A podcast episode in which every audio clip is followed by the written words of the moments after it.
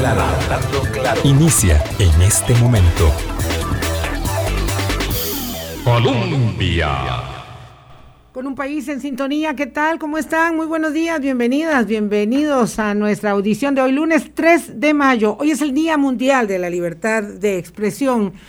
Este es un día significativo. Hoy vamos a conversar con la presidenta del Congreso, Silvia Hernández, pero para los efectos nuestros, de nuestro oficio, aunque por supuesto eh, permea de una manera determinante a las sociedades democráticas, el Día Mundial de la Libertad de Expresión es un día para resaltar el significado que esa garantía constitucional hecha realidad en el día a día implica en el entramado democrático de un país. Es una buena observación a propósito de lo que pasa en El Salvador, pero es especialmente relevante a propósito de consolidar nuestras propias eh, libertades y reconocer en el ejercicio de la libertad de expresión en Costa Rica, quinto en el mundo de 180 naciones, eh, según el ranking de Reporteros Sin Fronteras del año publicado, apenas hace unos días, 20 eh, de abril eh, pasado, eh, ostentamos en el concierto de las naciones. solamente a Noruega, Finlandia, Suecia y Dinamarca por delante de nosotros. Muchísimo orgullo, muchísima responsabilidad en ello. Álvaro, ¿qué tal? ¿Cómo estás? Muy buenos días. Buenos días, Vilma. Buenos días a todas las personas que están siempre con nosotros, eh, a quienes les alcanza la libertad de expresión. Este, el, el valor de la libertad de expresión ha cambiado ahora en relación con el que había antes de la explosión, de la evolución digital que permite a todo el mundo opinar sin necesidad de un medio masivo de comunicación, un medio tradicional como los conocemos, como donde trabajamos los periodistas, en, micrófonos, en periódicos. Eh, bueno, ahora con las redes sociales también los alcanza, también los protege, también es un, un orgullo saber que aquí las personas pueden opinar lo que quieran, lo que quieran en las redes sociales, pero, pero, y aquí viene la parte importante, es al mismo tiempo un recordatorio de la responsabilidad de opinión, porque la libertad de opinión no implica eh, libertad de, difamación, de diseminación de, mentiras, de rumores, etcétera, que pueden, eh, por supuesto, alterar a, las personas o al sistema en general que hemos construido y del cual al mismo tiempo, en general, estamos muy orgullosos. Vilma, después de este primero de mayo, eh, como a media máquina que tuvimos, eh, pues conviene también eh, hacer la mirada en la, en la Asamblea Legislativa, que como mencionó usted lo del Salvador, es al mismo tiempo, yo lo mencioné en el Twitter, tengo que admitirlo, el mismo tiempo en que aquí las fuerzas opositoras se ponen de acuerdo para tomar el control de la Asamblea Legislativa en la elección del directorio, en El Salvador las fuerzas oficialistas eh, maniobran para barrer con cualquier rastro de oposición sea del Poder Judicial, sea del, sistema de, investigación eh, que tiene El Salvador. Eh, y por supuesto las alertas están encendidas ahora sobre el gobierno de Bukele.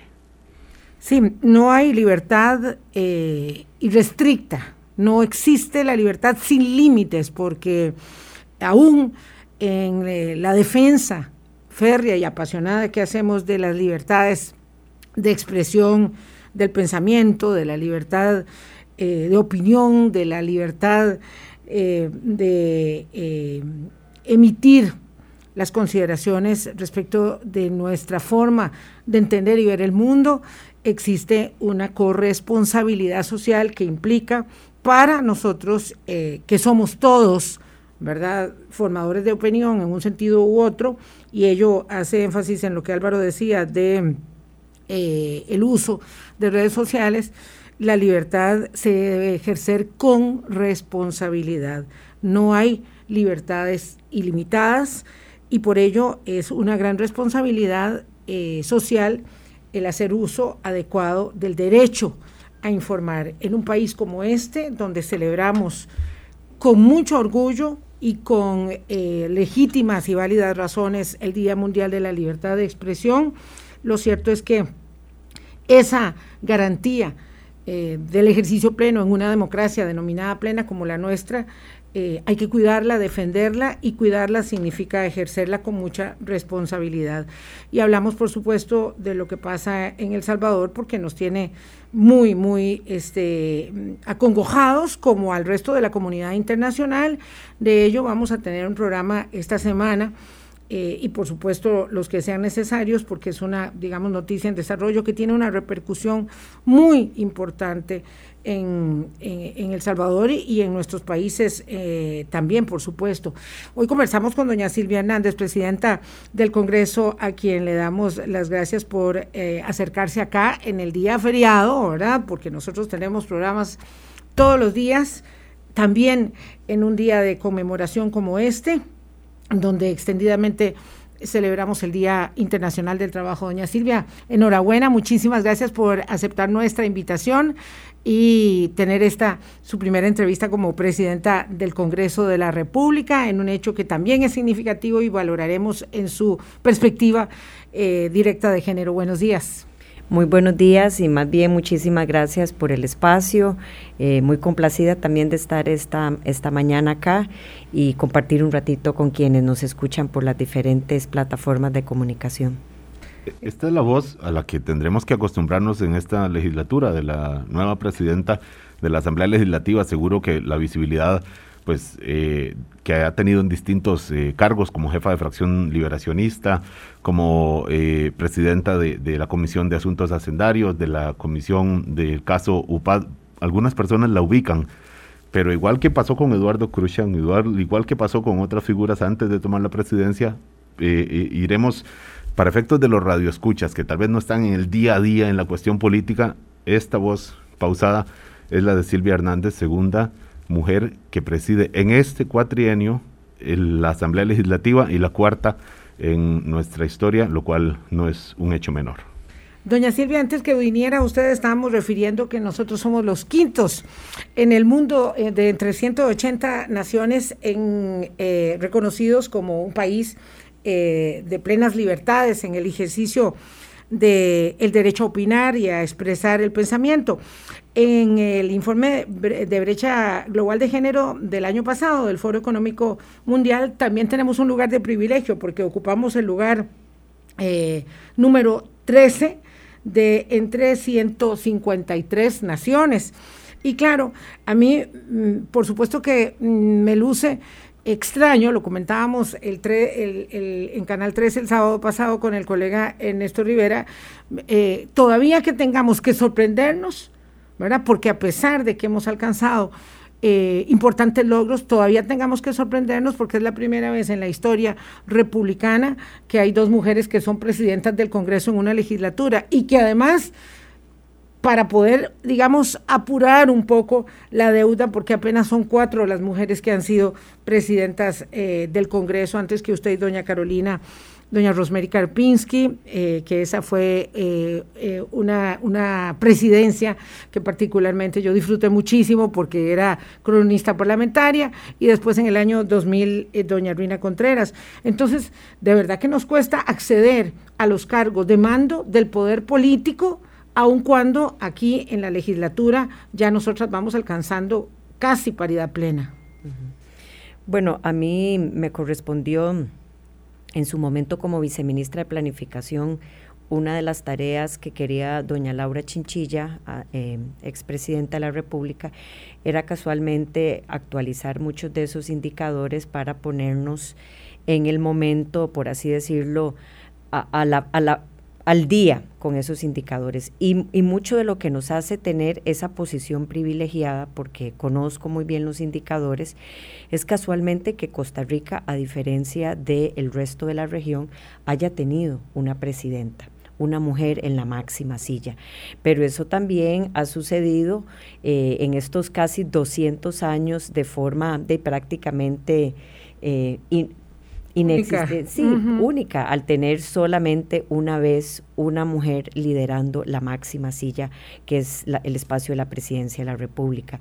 Eh, digo nada más eso como comentario al margen, con el caso de la Asamblea Legislativa, sí, yo, yo ahí quisiera tal vez de forma muy resumida reflexionar en positivo el que esta Asamblea Legislativa ojalá marque una pauta distinta a lo que veníamos haciendo. Tomamos 18 años entre la elección de la primera presidenta de la Asamblea Legislativa, como usted bien señala, doña Rosemary Karpinski, entre doña Rosemary y doña Rina Contreras, 18 años, y posteriormente 14 años de, eh, entre doña Rina y doña Carolina Hidalgo, de manera tal que en que una misma, en un mismo periodo constitucional tengamos dos mujeres, ojalá que signifique un importante cambio. Yo le sumaría a eso que desde mi opinión, con las dificultades que aún persisten, es un buen momento para ser mujer en política. Y tenemos referentes que nunca antes tuvimos en el pasado, como la existencia de una anterior presidenta de la República, cada vez más mujeres en espacios de toma de decisión privilegiados, importantes, y yo quisiera aferrarme a esa idea de que es un buen momento para ser mujer en política y que eso motive a más mujeres además a querer asumir esos roles de responsabilidad, porque en la práctica diaria, probablemente formación, de estigmas, etcétera, no deja de existir siempre esa gran duda que nos embarga encima, esa gran preocupación y ese gran miedo para muchas veces tan siquiera valorar dar ese paso al frente. un, en un momento en donde si uno se pone en perspectiva, mm, una mujer en la Fiscalía General, una mujer en la Contraloría General de la República, una mujer presidiendo la Asamblea Legislativa, su partido Liberación Nacional lo preside una mujer, eh, la, la bancada dirigida por una mujer, un cargo que usted ya tuvo también hace, hace dos años, eh, como que se nos, se nos va normalizando, de esas cosas que, que para bien se van normalizando, doña Silvia. Sí, sí, es cierto. Y ojalá que, aunque todavía queda mucho, mucha brecha, eh, porque eso no se puede tampoco negar, vamos a ver, lo, lo voy a poner así, eh, cuando una mujer inteligente y empoderada, y lo vimos de forma muy reciente que ha pasado que uno se sorprende porque cree que no sucede, quiere aspirar a puestos de, decisión política o de alta decisión, muchos se incomodan. Cuando no hay nada que impugnar, eh, nos atribuyen las fallas de otros. Y cuando los méritos son muchos, también los diluyen como méritos de otros o de hombres. Entonces sigue siendo un tema muy complejo. Eh, no es un tema fácil eh, y bueno, no puede uno dejar de señalar que ciertamente eh, tiene otras, otros matices que se alejan de acá en, la discusión, como es el tema de, la familia, del cuidado de los hijos. Eso nunca va a ser un tema menor porque hay que empatar algo que no es sencillo de empatar. Mm. Y que muchas veces, por ejemplo, eh, yo vi y escuché conversaciones cuando me tocó entrar a la asamblea el primer año en participando de la comisión especial en el tema de la reforma fiscal. Eh, salíamos a las 10 de la noche y muchos compañeras decían, bueno, yo no podría estar en esa comisión por un tema de acomodo de horarios con la dinámica familiar. Entonces nos vamos privando de espacios de discusión quizás estratégica, de discusión importante porque no todas tenemos los mismos esquemas o redes de apoyo y aunque los tenemos, yo no voy a negar que eh, siguen surgiendo eh, desbalances familiares que eh, aunque lo hagamos en el trabajo, lo hacemos con una carga muy fuerte de reclamo. Sí, efectivamente lo planteábamos en, en, la invitación para el día de hoy. El tema de poder abrirse campo para liderar espacios en, en, digamos, en la conducción de lo político, pasa eh, por las jornadas nocturnas y esas jornadas nocturnas, eh, como en otros campos también, no solamente en ese, pero eh, ahí particularmente, atentan mucho contra el balance, de modo que hay que aprender a sobrellevar el, el sentido de la culpa, eh, eso me parece por eh, haber ejercido una profesión que me implicó en los años que, los hijos eran muy chicos, cargar con ese sentimiento, ¿verdad? Aprender a administrarlo, pero además este, saber y entender que en esos espacios mm, formales o informales del ejercicio de la política y de lo político, del quehacer político, hay que estar para poder ser parte del juego, eh, dicho, digamos, en, buenos términos. Eh, usted no se puede sustraer y decir a las seis de la tarde, mire, la verdad es que ustedes se quedan y yo me voy porque tengo que eh, con, terminar mi día en mi otra jornada, ¿verdad? Que además es un anhelo también, no solamente es una responsabilidad.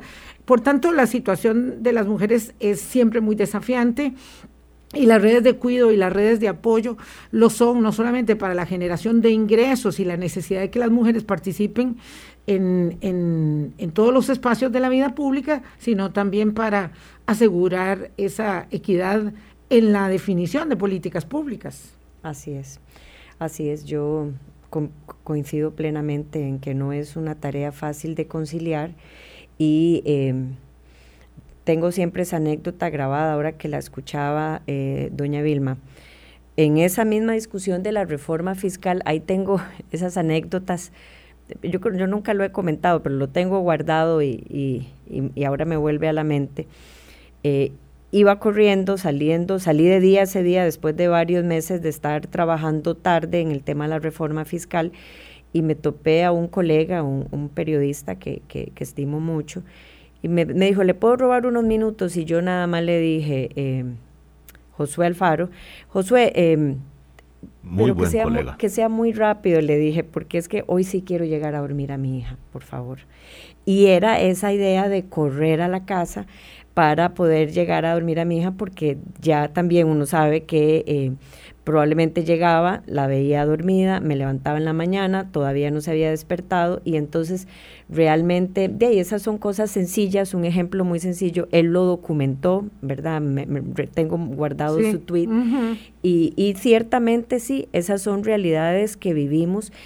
Para señalar tal vez en términos generales que el ejercicio de la política pública es un ejercicio agotador, es hecho por seres imperfectos, somos seres humanos, muchas veces cometemos graves y grandes errores con recursos limitados, pero que en algún momento yo esperaría que la ambición detrás de todo esto, por lo menos la mía, es liderar. Eh, con, un ejercicio positivo y ojalá alcanzar algunos resultados importantes detrás de tanto sacrificio para todo el mundo. Eso nos lleva, digamos, al punto central de, la designación y la elección suya como presidenta del Congreso en el cuarto año, en el año considerado, digamos, habitualmente, ¿verdad? Bajo los cánones de la normalidad que conocimos, el año improductivo del Congreso de la República, el año de las elecciones.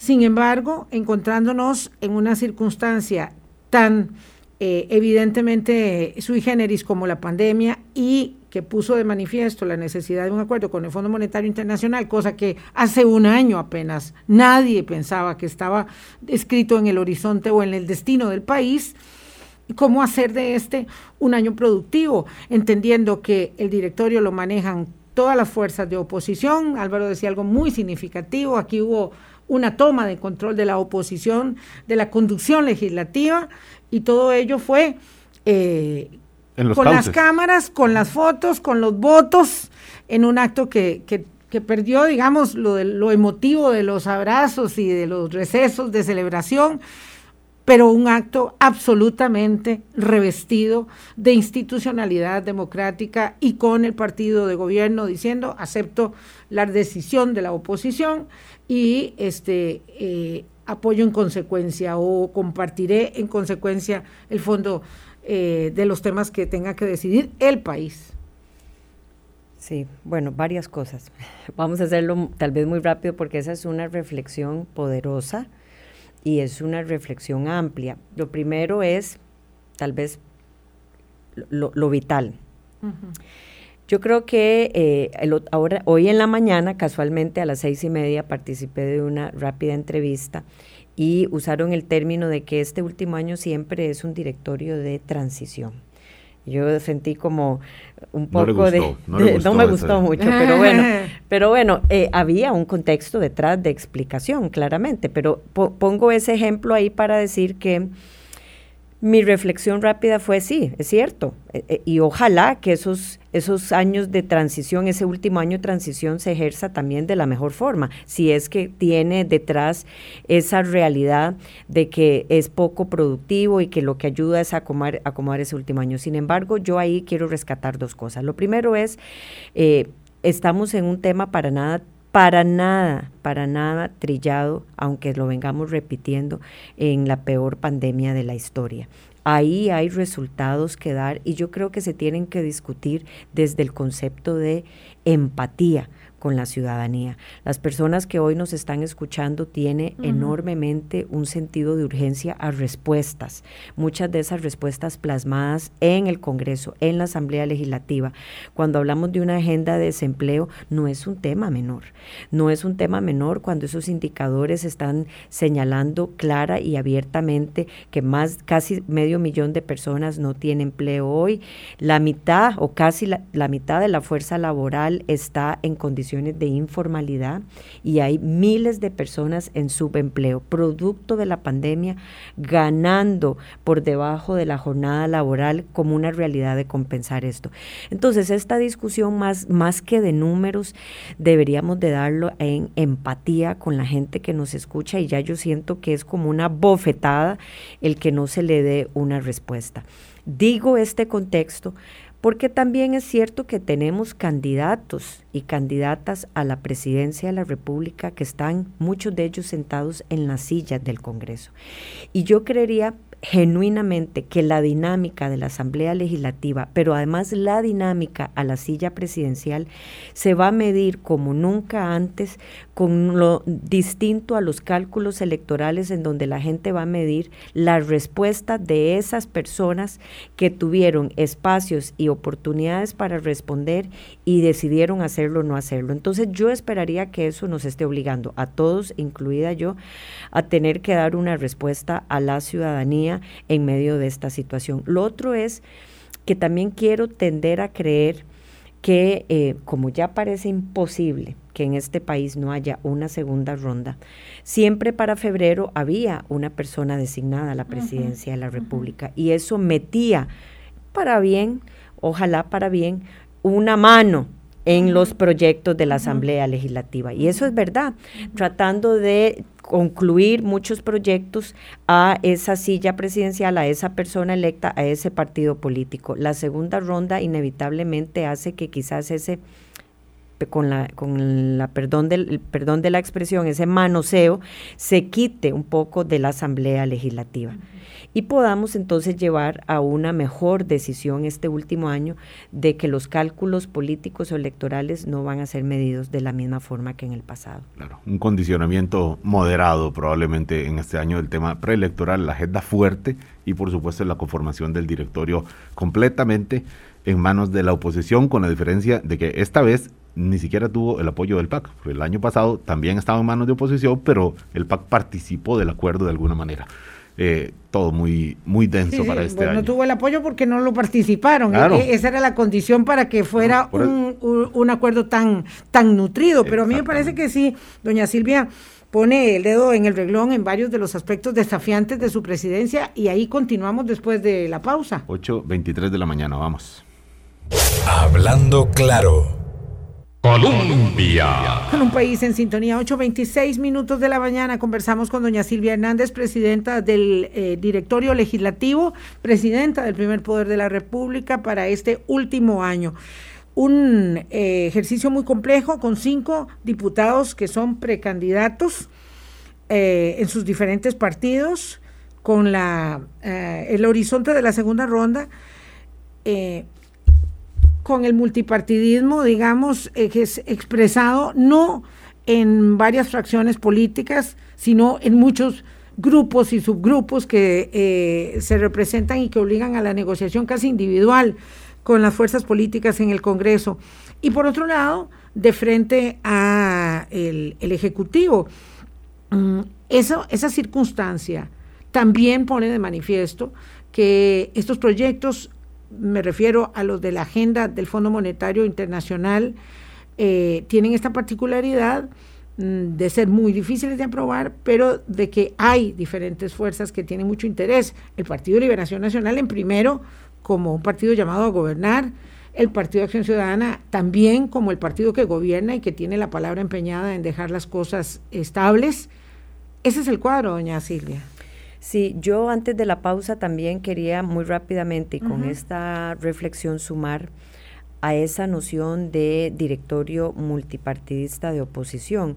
Y, y, yo no quiero que se escape de la discusión y de, y de la reflexión de los oyentes que es también el reflejo de un proceso democrático que sucedió en las urnas hace tres años, en donde la ciudadanía, donde las y los costarricenses eligieron un partido, una representación en la silla de la presidencia, al mando del Ejecutivo, pero no así en la Asamblea Legislativa. la fracción oficialista no tiene mayoría en la Asamblea Legislativa. Esa es una realidad de la cual ni tampoco hay por qué tener... Eh, que tener temor de ello ni tampoco omitir decirlo. Eh, la oposición es una representación democrática que así decidió por pesos o contrapesos la ciudadanía dárselo en la Asamblea Legislativa y decidió que el Ejecutivo, el gobierno no tuviera mayoría. Eso me parece que no se puede escapar de la discusión. Lo segundo es que si hay alguien que ha reinventado el concepto de oposición como hoy lo tiene la ciudadanía fresca en la mente de trabas y politiquería, es esta Asamblea Legislativa y principalmente Liberación Nacional. Desde la crítica que más bien se ha apoyado al gobierno por parte de muchos, que ser PLN es igual a PAC, y eso hay que decirlo también. Y eso conlleva una discusión en que hay una expectativa de muchos o pocos que eh, las alternativas alternativas en la Asamblea Legislativa se aborden con dos frentes que son totalmente antagónicos o contrarios entre sí. El frente de verse totalmente como posición dura y el frente de verse más bien como ayudar al país. Y las soluciones o los caminos son parecieran muy distintas, así que yo esperaría más bien jugar un rol mucho más balanceado, intermedio en medio de esta discusión. ¿Por qué? Porque también estamos interesados en sacar una agenda. El tema de la agenda del Fondo Monetario Internacional es parte de esa apuesta, no es la única, eh, como he insistido en el tema socioeconómico, el tema del desempleo y ojalá que para nada suene a una utopía, una visión de Costa Rica o, la Costa Rica del futuro y poder abrir ahí algunos temas. Con la agenda del tema de sostenibilidad fiscal del Fondo Monetario Internacional, a mí me parece que el que se sigan aprovechando espacios como este y otros, pero sobre todo el, rol que use el Ejecutivo para seguir explicando las razones de esa agenda, nunca van a ser eh, desperdiciar eh, micrófono o eh, quitarle tiempo a esta discusión. ¿Por qué? Porque ya hay muy arraigada una sensación de que se está hipotecando el futuro para seguir cubriendo el gasto corriente, el gasto ordinario. Y eso no es lo que está sucediendo, no se ve de esa forma, aunque queramos sentir que es normal, no se, entiende de esa forma, y aunque muchos nos hemos eh, resistido a la idea de seguir adquiriendo préstamos únicamente para gasto corriente, lo cierto del caso es que hay ya un nivel de endeudamiento país que está en los límites, que ha sobrepasado lo racional y hay que buscarle una solución. Y esa solución parece ser una solución que sea sostenida en el tiempo, que permita la ya gran trillada, digamos, discusión de deuda cara por deuda barata, pero que en realidad lo que quiere decir es que permita el apoyo de multilaterales sostenido en el tiempo. Y eso es lo que busca esa agenda de sostenibilidad fiscal que tiene... Eh, algunas preocupaciones de fondo en los proyectos de ley que hay que solucionar, que tienen problemáticas de fondo, que también hay que decirlo abiertamente, y que el reto que yo me encuentro para concluir no es la agenda per se, es que desde antes hay fuerzas políticas que abiertamente han dicho no vamos a votar un solo proyecto que tenga que ver con impuestos, y eso tampoco se puede negar. Eso tampoco se puede esconder en cómo se va a manejar esta situación, nada más porque el gobierno diga, bueno, ahí está, vean a ver qué hacen. No, hay que negociar, eso va a implicar desgaste, eso va a implicar muchísimo diálogo, sumado a que nadie puede negar, empezando por mi persona, que a esta Asamblea Legislativa le restan seis meses de sesiones extraordinarias. Nos guste o no nos guste, con el dichoso o llamado directorio de oposición, que lo han querido reflexionar como un tema de eh, oposición politiquera y tiene de todo menos eso, lo cierto el caso es que hay seis meses de este año en donde hay una agenda que monopoliza el gobierno. Ellos tienen que estar en discusión permanente y el directorio también. Eh, tal vez no, no monopoliza, que controla el gobierno. Sí, que monopoliza, digamos, con la asignación de proyectos de ley. Sí, porque tiene la potestad de, de la potestad de convocar. ¿Hasta cuándo? Eh, tenemos tres meses, son seis meses en total. Ah, tenemos ok, nos quedan tres ahorita de este periodo. Tres y volvemos con tres. Sí, son seis meses en total con distintos momentos. En, un año. En un año, exactamente. Eh, decía don Eduardo que ahora antecesor suyo, que ya no va a haber tiempo de aprobar la agenda de ajuste fiscal vinculada al acuerdo con el Fondo Monetario en los plazos que pretendía el gobierno. ¿Usted coincide con él? No, ya no dio tiempo. Ya, ya no dio, a junio ya, no. Coincido plenamente porque ya no dio tiempo, pero mi preocupación más que esos plazos es, eh, recordemos que el Fondo Monetario hace revisiones semestrales la primera revisión es en octubre y la siguiente revisión está para marzo. Mi preocupación es mucho más de fondo. Mi preocupación es que la primera revisión está sujeta a la simple aprobación del préstamo como tal. Ya nosotros lo dictaminamos de la Comisión de Asuntos Hacendarios. En el momento en que se apruebe en el plenario, no le veo, digamos, una oposición para que no vaya a aprobarse. Ya ahí se daría el primer desembolso. El segundo desembolso está sujeto a empleo público y eso sería para marzo. Y entonces más bien mi preocupación es que descanse por parte del gobierno cuando ya en marzo se acabó la segunda revisión, una sensación de que eh, el resto o el grueso de ese programa programático de proyectos quede para un próximo gobierno. Eh, vamos a ver, me quiero devolver un poco con el tema del endeudamiento sobrepasado que tenemos en el país me dio la impresión, y quiero que me aclare, si usted abrió la puerta al establecimiento, a la aprobación por parte del Congreso de nuevos gravámenes. Que si yo he abierto la puerta a la aprobación de, que haya impuestos. En la, elaboración argumental que acaba de hacer ahorita, que nos desviamos luego por otros énfasis también, usted eh, me pareció que no dejaba la puerta abierta a la necesidad de tramitar impuestos no, no la puedo cerrar y sí la dejo abierta. Digo, no la dejaba cerrada. Eh, el, el, el, tema del Fondo Monetario Internacional, o mejor dicho, el fondo no, la sostenibilidad fiscal implica que haya una necesidad de caminar por la reducción del gasto y por la generación de nuevos ingresos. El signo de pregunta de cómo se generan esos nuevos ingresos, ya hoy hay una, una, una ruta puesta en la Asamblea Legislativa, que, es, que si usted me pregunta, ¿esa es la mejor ruta? Ahí podríamos tener un montón de respuestas. Yo le podría decir de forma muy, digamos, resumida, sin que eso se interprete, que esa es la única lógica, es que hay un conjunto de proyectos de ley tan diversos y dispersos en comisiones que a mi lectura va a ocasionar una gran fatiga eh, propia de ese ajuste. Por ejemplo, usted va a votar un proyecto de ley en el plenario, va a generar resistencia, probablemente abracemos a gente, pero cuando venga el segundo hay que volver a hacer esa negociación. A mí me parecía que lo más sencillo era, por ejemplo, haber abrazado en un solo proyecto del IVA una discusión muy gruesa, muy compleja para el país, pero usted la tenía una única vez. Cada vez que usted vaya teniendo esa ruta de discusiones de proyectitos pequeñitos, dispersos y abrace voluntades, yo no sé qué tanto se pueda como país y como Congreso abrazar reiteradamente voluntades de votación que tenga que ver con esa lectura fría de impuestos. Claro, en un clima electoral como el que tenemos, entendiendo que hay partidos que tienen vocación de poder, hay partidos que van a las elecciones que no tienen la misma vocación de poder o que, digamos, en el entorno más realista saben que sus posibilidades son de suyo limitadas, aunque ahora todo sea, digamos, eh, difuso, porque claridad no tenemos, pero por la experiencia eh, de Liberación Nacional, yo siempre digo, varias veces lo hemos señalado aquí, es el partido que está, digamos, más obligado, aún con todas sus contradicciones internas. Ahora, este tema de tener que lidiar con esas proyectos complejos, me hacen pensar mucho lo que está pasando en Colombia, ¿verdad? El presidente acaba de tener que retirar este fin de semana el proyecto de impuestos porque se le estaba incendiando eh, el país Y lo decía tan claro como que no hay manera de, de, buscar ayudas sociales, que es lo que nos pasa ahorita a nosotros, si no hay nuevos, nuevos ingresos para, digamos, el proteger de ellos, por decirlo de alguna manera.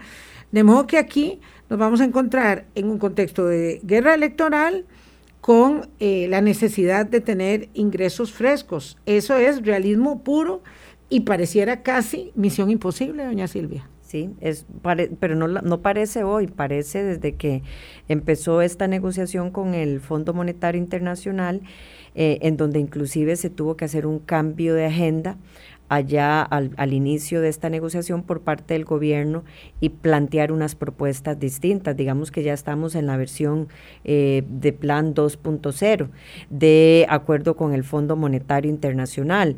Sin embargo, eh, eso va a pasar y, me devuelvo al primer punto que no es para nada sencillo.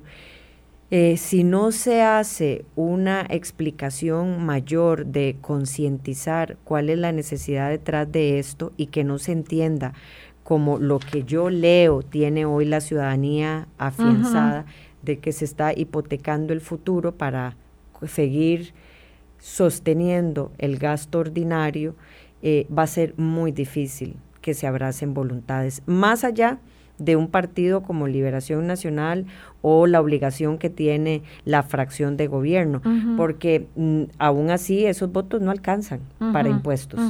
Entonces, a mí me parece que la discusión no es menor si se quiere llevar de esa forma, inclusive temas que parecían más sencillos, como eh, es que Doña, doña Vilma, yo no quisiera, bueno, temas tan sencillos como por poner un ejemplo el del impuesto a las casas de lujo, ¿verdad? Pero que tiene ahí inclusive una, una resistencia. Que parece sencillo, pero no es. Porque no terminó además siendo solo eso. Y entonces tal vez la gente oye y cree que es que no se le quiere cobrar a, a ciertas casas que solamente cierto extracto social puede tener. Hay una discusión de fondo mayor detrás de eso. Pero mi punto no era solo ese, sino que se nos ha olvidado reflexionar que también, y yo desconozco, tengo que decirlo con sinceridad, esperaría conocer un poco mejor ahora por qué se siguió esa ruta. Y se lo digo, no lo sé, de que estos proyectos no se utilizara un mecanismo que tiene el propio reglamento de vía mucho más abreviada o más rápida. Entonces,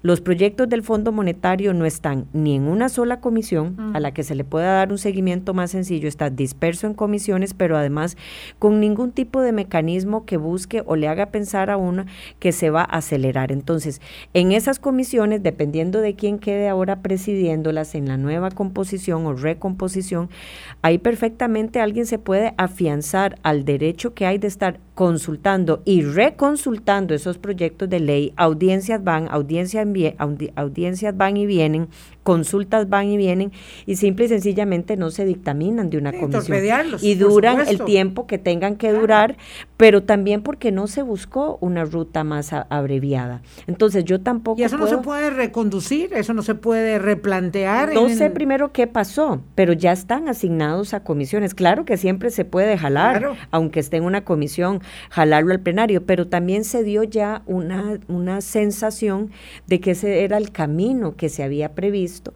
y eso podría demorar muchísimo que proyectos tan siquiera pasen la ruta de, de, verse en comisión. Y ahí es ah. cuando es importante la asignación de los puestos en las presidencias de las comisiones, que es uno de los factores que por más que se diga que, que, no, siempre obviamente forma parte de las negociaciones o cuando menos de las expectativas de un acuerdo de, lo de primero de mayo, como fue en esta ocasión. Silvia Hernández, diputada liberacionista, nueva presidenta de la Asamblea Legislativa, con nosotros hoy, 841, segundo corte. Hablando claro. Colombia con un país en sintonía 8.44 minutos de la mañana. Lo que hablaba doña Silvia Hernández y nos planteaba de cara, digamos, a la complejidad de lo que viene, la complejidad lo es por todas partes, por la forma y por el fondo, y, en política, pues la forma, las formas, las decisiones operativas eh, son tan complejas como la discusión misma de cada uno de los proyectos. Entonces, esto que ella estaba planteando, para muchos de ustedes puede decir de qué está hablando la presidenta del Congreso. Bueno, justamente de esas eh, dificultades que son inherentes a la negociación, eh, siempre, pero ahora puestas en la mesa del cuarto año con eh, todas las precandidaturas que brotaron del propio seno legislativo. Doña Silvia, su expectativa, su capacidad de negociación, su experiencia, habiendo tenido los puestos más importantes que se pueden tener en un ejercicio como este, siendo jefa de fracción y presidenta de Sendarios, hacia donde, digamos, le permiten ver el, horizonte, porque además cada presidencia se plantea no solo un estilo, sino unos logros que concretar. Sí. Yo los resumí en tres objetivos que sí son objetivos que permean, eh, desde mi punto de vista, aspectos ambiciosos. El primero es esta discusión de la sostenibilidad fiscal, en donde hemos hablado un poquito más, eh, donde ya hay una agenda sobre la mesa y donde ahí lo que yo tendría que decir es que eh, encontremos o no voluntades iguales por dentro y fuera de la Asamblea Legislativa, esa agenda está ahí tiene que tomarse decisiones sobre esa agenda y está ahí porque responde a una realidad país también que para quien sea que quiera gobernar muy próximamente, eh, cualquiera creería que debe tener solución en el corto plazo. La otra, el otro objetivo es el tema de la agenda socioeconómica, es prácticamente el tema del desempleo. Hay un listado de proyectos importantes en la Asamblea Legislativa y aquí yo no quiero quitarle la fuerza que tiene este tema, porque llevamos ya prácticamente tres años y ahora con la pandemia una sensación de que todo lo demás es prioritario y esto se va relegando. Y yo creo que ya no hay posibilidad de quedarnos sin una discusión de proyectos ahí y hay soluciones. Termino en ese tema diciendo que el primero de mayo escuchamos en los discursos de las jefaturas de fracción una voluntad por atacar el tema del desempleo y hay cómo ocuparse. Y el tercero es lo que yo he llamado esa Costa Rica del futuro. Para mí sería valiosísimo dejar encaminadas discusiones de temáticas que hoy están en la Asamblea Legislativa y que no se están abordando, el estado de las finanzas de las empresas del Estado, empezar y abrir una discusión sobre las finanzas del ICE, tener una discusión amplia y franca de cómo vamos a ayudar, por ejemplo, en la universalización del régimen no contributivo. Es un régimen que con el cambio de la pirámide eh, poblacional, entiéndase demográfica, en donde hay una población que envejece más y, necesita de mayores recursos, ¿cómo vamos a tener una discusión en esos temas? Y yo creo que universalizar el régimen no contributivo eh, es una discusión que tiene valor de futuro el tema del hidrógeno verde o el cambio de la matriz energética por una discusión sobre cómo vamos a enfrentar esto, por poner un ejemplo en el cambio climático. Ya hay iniciativas en la Asamblea Legislativa que indistintamente de cómo se vayan a votar, han estado muchas de ellas frenadas en la discusión. Esos serían los tres grandes objetivos que yo esperaría abrazar eh, en este último año. Parece un programa de gobierno, doña. Dejo que sí. Parece un programa de gobierno, doña Silvia, pero además cuando habla del régimen no contributivo, yo tendría que necesariamente ampliarlo al tema de la sostenibilidad del régimen de pensiones en su conjunto, ¿verdad? Cosa que vamos a tratar con, espero yo, con la superintendente de pensiones, doña Rocío Aguilar, en próximos programas, porque este es un desafío mayúsculo del país. Todo esto son temas eh, que uno dice, bueno, eh, eh, recordemos, doña Silvia es parte de, la, de las fuerzas opositoras que son mayoría y ahora uno, alguien decía, no, ahora más bien parece que el PAC quedará como la oposición dentro de la Asamblea Legislativa es la dinámica de poder, es la dinámica de poder, es la dinámica de partidos, institucional, etcétera. Es algo que eh, queremos insistir en, con esto. No es, a pesar de que El Salvador tiene problemas similares, también negocia un acuerdo con el Fondo Monetario, por supuesto que tiene además particularidades en temas de, seguridad, etcétera. Ahí, claro, el presidente pues arrasó en las elecciones, copó la Asamblea Legislativa y ahora sí quiere ocupar todo también, el Poder Judicial, etcétera. ¿Cómo lo ve usted, doña Silvia Hernández, eh, esta, los acontecimientos de las últimas 48 eh, horas en El Salvador? Eh, ahora sí, visto, pues obviamente desde acá, sabiendo que recordemos, muchos compañeros suyos fueron a ver las elecciones de El Salvador. Muy entusiastas son los compañeros algunos les parecía, les parecía muy bien. De, de Bukele. ¿Cómo lo ve usted, por favor, doña Silvia?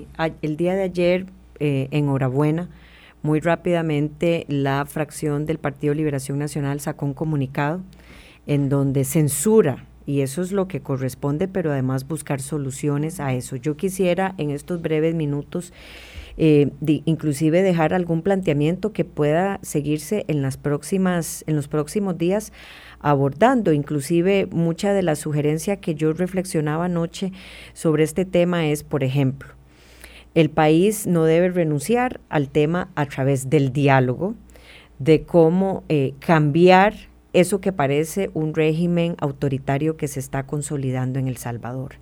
Y ahí yo creería que es importante poner sobre la mesa lo siguiente. Hoy Costa Rica tiene la presidencia pro tempore de SICA eso no es para nada menor.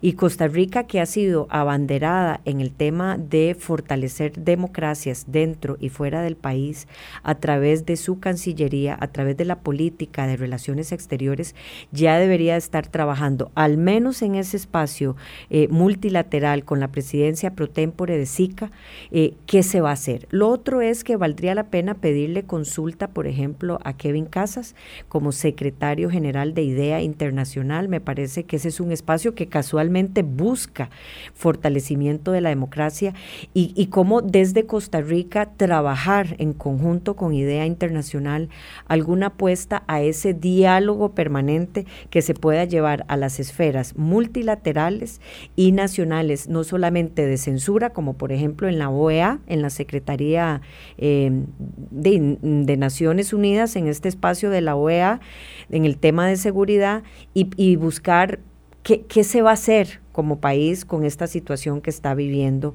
El Salvador. Yo creo que no es un tema menor, ya estaríamos hablando de... Eh, ya tenemos dos menos más cuando hay dos países en la región que están enfrentando o una dictadura o un régimen autoritario y cómo Obviamente entrar se refiere a Nicaragua.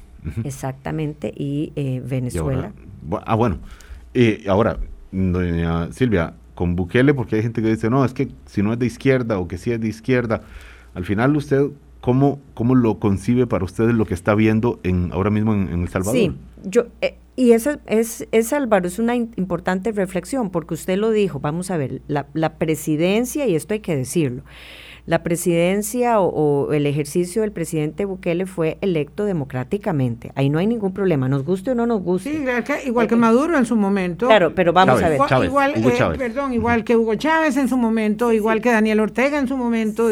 pero estamos viendo el libreto a un proceso democrático. Claro, Y yo en eso eh, tengo que decirlo con el máximo respeto. La elección de la Asamblea Legislativa y sus representantes es genuinamente el resultado de un proceso democrático. Que coincidamos o no, eso es otra cosa.